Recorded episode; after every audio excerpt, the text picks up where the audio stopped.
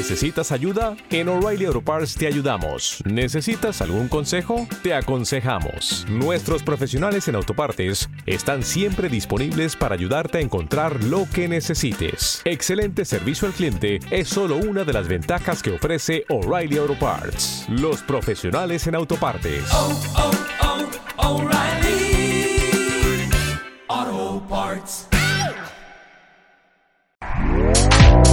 Este podcast forma parte de Evox Originals. Disfruta de este avance.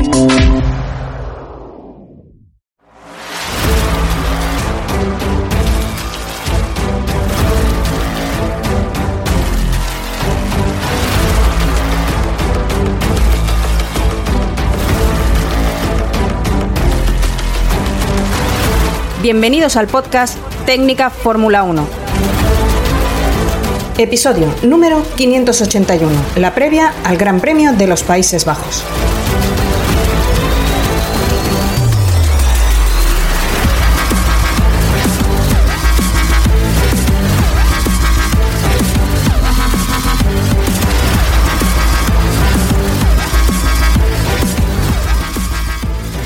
Bienvenidos al podcast Técnica Fórmula 1. Con todos vosotros, un día más, Raúl Molina. Segundo programa de esta semana y como no podía ser de otra manera, nos vamos a dedicar a plantearos todos los datos previos que tenemos al Gran Premio que tenemos esta misma semana en ese triplete de Fórmula 1 que estamos encajando, el Gran Premio de los Países Bajos en Zandvoort, en casa de Verstappen, así que es momento de echarle un muy buen ojo a esta pista, a todas sus características y a todo lo que nos podemos encontrar. Y lo vamos a hacer como en el programa anterior con nuestro gran analista e ingeniero Abel Caro. Bueno, eh, vamos a pasar a la previa del de el gran premio que tenemos esta semana, el Gran Premio de los Países Bajos en, en Zandvoort. Y te pregunto, a ver, ¿qué espera de este GP en, en, en tierra y en casa de, de Verstappen? bueno, seguro que el rendimiento de Verstappen estará por las nubes. Sí. No creo que se pueda esperar otra cosa, más viendo aún de, de dónde venimos, pero sí que al menos espero que haya diferencia en el rendimiento, ¿no? Que el Red Bull pues no, no abuse tanto en la pista, que no tenga un rendimiento tan tan elevado respecto a, Ferrari o incluso al Mercedes. Es una pista que a lo mejor pues bueno, tiene ciertos parecidos con Bélgica porque tiene curvas más, más o sea, que tiene también curvas rápidas, de velocidad media, pero luego la carga aerodinámica es mucho mayor, es más importante la tracción. Entonces, bueno, son algunas cosas que cambian los reglajes del propio circuito, lo que, o cómo se adaptan los coches a ese circuito. Entonces, espero que al menos Ferrari en ese circuito esté cerca. Si sigue estando igual de lejos, pues entonces vamos a tener un problema hasta final de temporada, porque sí, si vas tan bien en Bélgica y luego también en Zandvoort, probablemente tengas un coche que es dominador ya de por sí vayas a donde vayas. Así que al menos espero que haya movimiento y también espero que me siga sorprendiendo la parte media de la, de la clasificación, que hemos visto pues que hay como una mezcla tremenda, vemos que se cuelan los Alfa Tauri, se cuelan los Aston Martin, los, los McLaren, que haya ese, ese mejunje ¿no? hay de todo el mundo mezclado, me gusta mucho y que no tengamos pues los cuartos siempre Alpine, los quintos siempre McLaren, los sextos siempre Aston Martin o el que sea. Me gusta más que se mezclen y que se vea realmente el piloto, ¿no? La labor del piloto, que lógicamente, pues el coche va a decidir en qué liga juegas, pero que luego sea el piloto el que, eh, el, el que ponga de su parte para ver si quedó tres, cuatro posiciones más arriba o más abajo. Claro, pues fíjate, yo, yo también, eh, mira, lo que espero del, de este Gran Premio de los Países Bajos en Zandvoort, lo que espero es que no se confirme lo que hemos visto en Spa.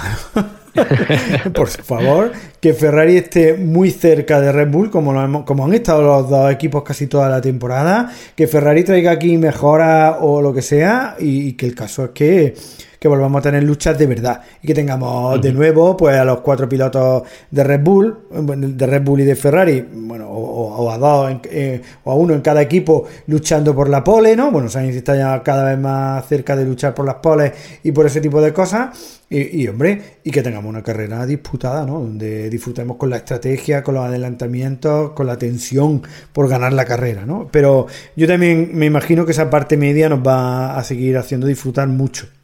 Pero bueno, pero ojalá que no se confirme lo que hemos visto en Spa, porque eso sería muy, muy malas noticias. Y a ver, eh, ¿qué características nos destacas de este trazado desde el punto de vista técnico?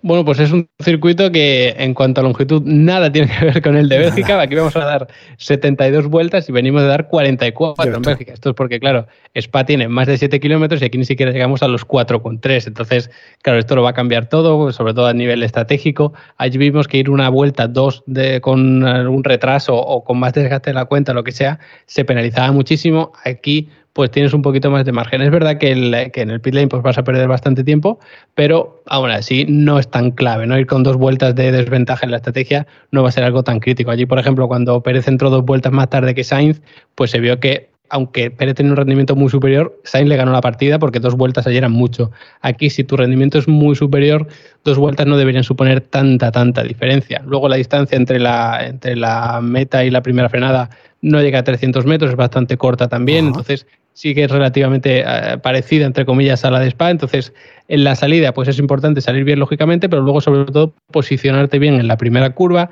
que es muy larga, derecha. Entonces, ahí encontrar un hueco por dentro, por fuera, eh, ganar la posición, a lo mejor alargando un poquito la frenada, puede ser muy interesante, porque luego viene ser enlazadas izquierda-derecha a una velocidad media alta, entonces si has ganado la posición, sobre todo en la salida de la primera curva, luego es probable que seas capaz de mantenerla, así que muy importante sobre todo eso de cara a la, a la salida.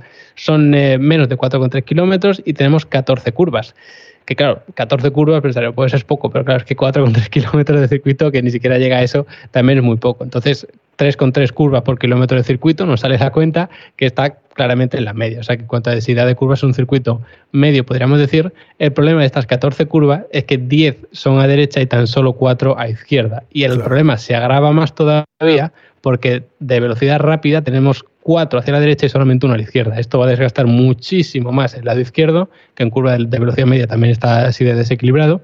Entonces, el lado izquierdo del coche, especialmente quizá el neumático delantero izquierdo, sea el que más sufra. Y esto es un problema, porque claro, a nivel estratégico, a ti lo que te interesa para ver si paro antes o después es el neumático que más se desgasta. Y ese se va a desgastar muchísimo respecto a los otros. Así que mucho ojo porque el desgaste yo creo que puede ser eh, clave. Luego hablamos de, los datos de Pirelli y demás, pero sí que puede ser eh, clave el desgaste. Luego es un circuito que curiosamente no hay que girar mucho el volante en ningún punto. O sea, la curva 11, por ejemplo, pues sí que es relativamente cerrada. Realmente son unos 90 grados, enlaza con la 12 que es larga hacia la izquierda, pero no tenemos realmente puntos de muy, muy baja velocidad. O sea, no tenemos eh, por ejemplo, el último sector de Barcelona, pues realmente es mucho más lento, estás muchos metros a baja velocidad. Y de hecho, la velocidad media en Barcelona es mayor que el circuito de Zambor, porque es verdad que tenemos una recta enorme, que ahí pues, la velocidad media sube mucho, lógicamente, pero es que en Zambor no tenemos un sector o una zona de curvas tan tan cerradas como tenemos en Barcelona o incluso como tenemos en la última chicane de, de Spa, que lo tenemos un poquito más reciente. Entonces, la velocidad media de Zambor no es tan tan baja como se pudiera esperar y no se gira tanto tanto el volante desde el punto de vista de meter mucho giro volante en algún punto. Lo que sí que tenemos es que el giro medio está eh, en torno a los 35 grados porque se está constantemente girando a un lado hacia otro. Es decir, no hay ningún. Bueno, en la curva 11-12 sí que se gira bastante, vas muy, muy cerrada, de girar mucho el volante, pero es que tan solo vamos con el volante recto un 33% de la vuelta. Es decir, en porcentaje estamos más tiempo con el volante recto en Mónaco que en este circuito de Zambor, porque es que es constantemente un lado de otro. Y cuando tienes un pequeño tramo de recta, lo que tienes que hacer es aprovecharlo, abriéndote, por tanto, girando el volante de cara a la siguiente curva. Así que fundamental, de, sobre todo, pues las cargas laterales que vamos a vivir, ¿no? Porque tampoco tienen mucho espacio para refrigerarse los neumáticos que lo que ellos necesitan pues es tramo en recta, lógicamente.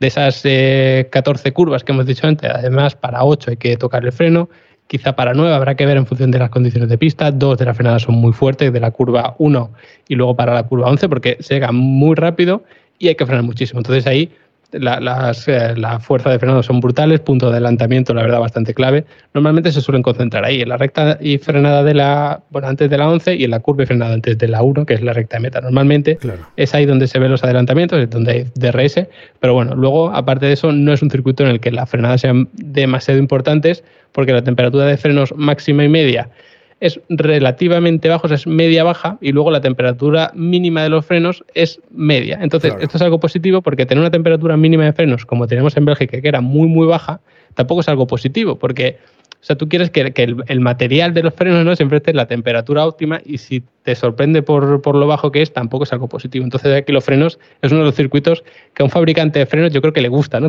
Tener un, circuito así. Y luego el otro pedal del acelerador, pues eh, no se llega a un 70% de la vuelta acelerando a fondo, que parece mucho, pero que son Fórmula 1. Entonces estamos en circuitos como Bélgica, por ejemplo, nos acercamos al 80%, que es una locura. Entonces, bueno, no se va acelerando a fondo mucho tiempo, hay que jugar muchísimo con el pedal del acelerador, incluso dando medio gas, así que bueno, no se va mucho porcentaje de vuelta tampoco en la octava marcha, porque no hay rectas muy muy largas, la de meta más o menos sí, luego antes de la 11, pero no son tramos de recta enormes. Por ejemplo, la curva, o sea, la recta que tenemos de meta en Barcelona, que, era muy larga, que, las que tenemos en Bélgica ni muchísimo menos. Entonces, bueno, como, como no tenemos mucho eh, porcentaje de, de vuelta al volante recto para tener una recta, tampoco vamos mucho tiempo con, con esa octava marcha, que lógicamente es la que corresponde a un rango máximo de velocidades.